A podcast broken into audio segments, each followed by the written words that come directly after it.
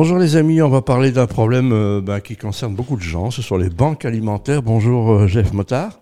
Bonjour. Et nous avons euh, Luc Rauben qui vient de la maison Kellogg's, puisque vous êtes partenaire et donateur.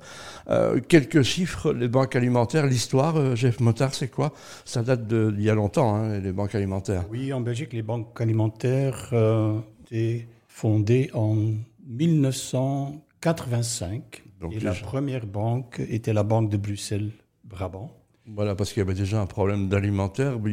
C'est le gros industriel, l'agroalimentaire, qui s'est mis au service de la population. hein. Oui, entre autres, et aussi le retail, donc les, les magasins, les grandes surfaces. Voilà, pour vous, euh, Monsieur Hauben, je vais le dire bien, de chez Kellogg, la grande maison collègue, j'ai travaillé pour vous, on en a parlé juste avant. Il y a aussi une quarantaine d'années, euh, bah, c'est un gros, gros, gros, euh, gros partenaire. Évidemment, Kellogg, j'imagine. Ça, ça représente quoi pour vous, les banques alimentaires? Mais pour nous, jusqu'à maintenant, je pense qu'on a une collaboration qui date depuis. euh, on a 18 ans de collaboration. Donc pour nous, c'est un partenaire euh, très important, surtout dans un contexte aujourd'hui où de plus en plus euh, tous les déchets et tous les surstocks sont euh, en train d'être plus commercialisés. Et donc les banques alimentaires, ils ont vraiment besoin de- des sociétés qui veulent vraiment donner et qui ne veulent pas commercialiser les, dé- les déchets et les surstocks.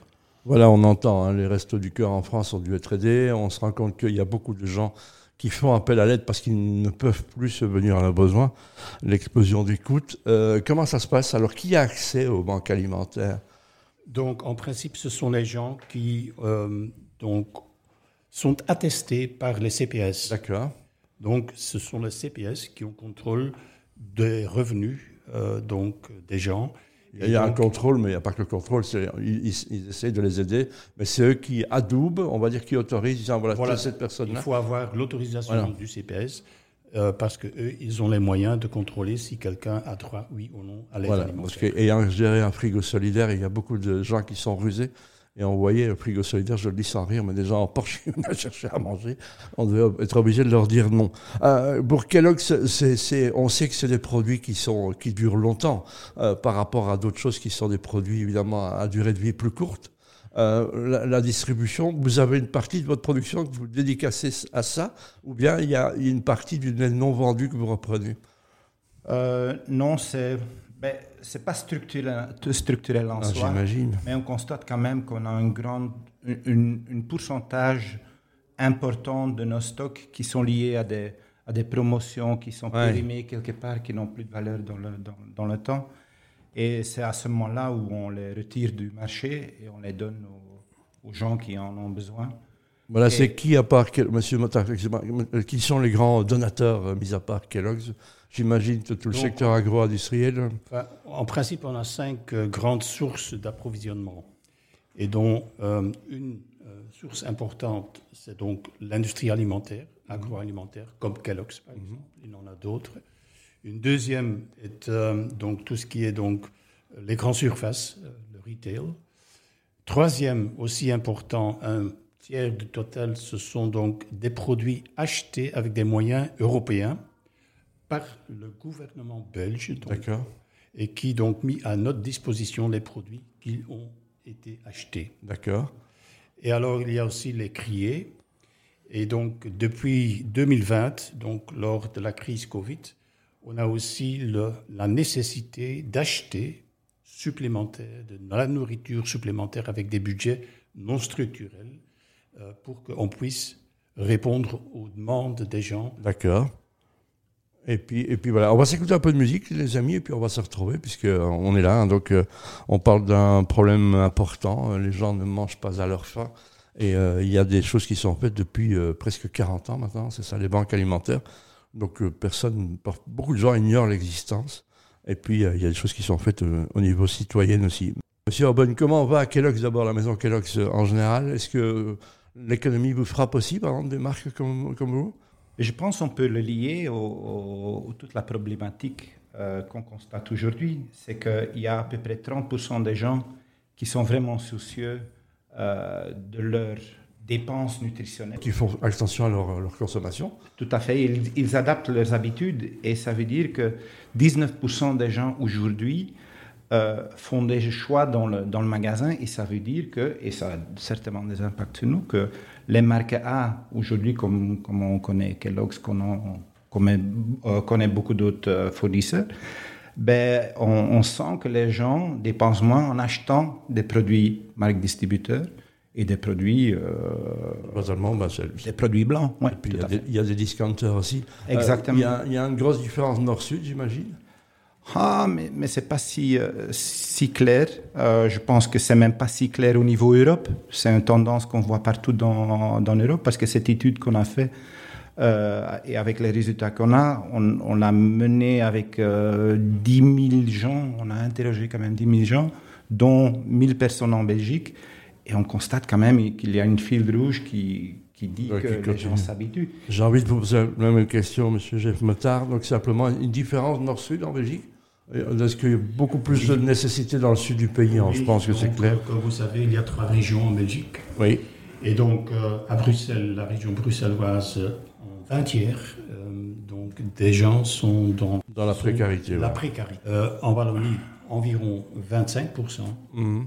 Et en Flandre, je pense, environ 10 à 11%. Donc, vous voyez une grande ah différence selon la région. Voilà, donc j'imagine, ben, Bruxelles, on le sait, hein, c'est une ville compliquée, on accueille beaucoup de gens, 7000 personnes dans la rue, pour donner un exemple. Euh, donc on, va, on va parler justement de cette enquête. L'enquête, elle avait quel objectif, monsieur Aubin?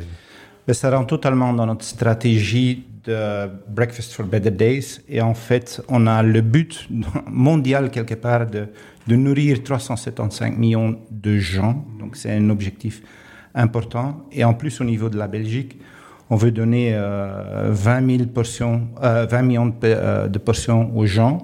Et à côté de ça, on a pas mal de donations à donner, 2 millions qu'on donne aussi. Et à côté de ça, ben, on a aussi sur notre packaging une espèce de sensibilisation auprès de nos consommateurs qui dit, écoute, il y a un code, un QR code qui flag, écoute, aide les banques alimentaires on l'a vu, hein, les, médias en parlent régulièrement. Problème d'alimentation dans les écoles, hein, Monsieur Motard aussi, hein, des, des, enfants qui arrivent euh, le ventre vide et, maintenant on est, on est, en train de mettre en place des choses pour qu'ils puissent manger. Donc c'est un problème évident. On a vu les, les, coûts. Qu'est-ce que les gens qui nous écoutent, les sociétés, les indépendants, euh, peuvent faire pour vous aider, Monsieur Motard? Donc euh, je voudrais faire une distinction entre les citoyens et donc les organisations. Euh, donc, nous, nous, sommes une organisation de bénévoles. Oui. Mais quand même, on a des frais, des frais opérationnels. Mais il faut stocker tout ça, le transport. il faut des, bâtiments, location, investissement, transport, euh, tout ce qui est donc euh, aspect logistique et tout ça.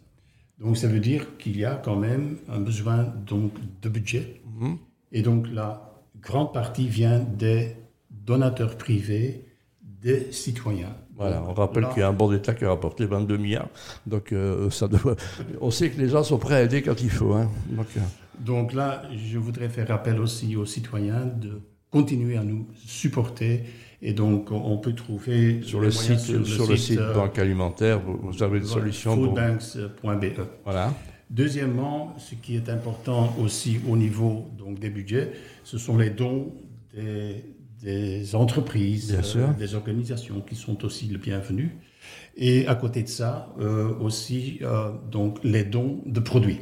D'accord. Donc des produits, surtout la nourriture, mais aussi des produits d'hygiène et d'entretien, parce que mhm. ce sont aussi des produits qui sont bien voulus et qui sont distribués par nous. Donc là, je voudrais faire appel aussi à eux, donc de nous continuer de nous aider et ceux qui ne font pas encore, de nous aider aussi. Troisièmement, je voudrais aussi faire appel aux euh, responsables politiques en Belgique pour qu'on puisse continuer de suivre la demande, la demande qui augmente, tandis que l'approvisionnement se stabilise. Voilà, donc c'est ça, il n'y a pas assez d'approvisionnement. C'est ça que vous dites, et, ils peuvent nous aider à, faire un gentiment de la pression pour qu'on puisse donner plus. Oui, et par exemple, pour qu'on puisse plus acheter, donc nous donner des budgets structurels. Très bien. on est en campagne électorale, donc c'est le moment de leur en parler. Ils sont plus attentifs qu'avant. Hein, donc, euh, nos amis politiques, puisqu'on on dépense de l'argent dans des gares et des, des tas de choses, mais on ne s'occupe pas assez du bien-être. On va terminer avec vous, Monsieur Owen. Euh, Kellogg's, euh, quand on fait ce genre de démarche, il faut trouver le bon équilibre entre le marketing, le social, pour que ce soit bien perçu aussi. C'est la question que j'imagine vous devez vous poser, vous donner, mais il ne faut pas avoir l'impression qu'évidemment que, que, que ce soit mal perçu. Euh, absolument, et c'est un, c'est un équilibre pas facile à trouver. J'imagine. Euh, c'est pour ça qu'il que c'est rare qu'on fait de la publicité derrière.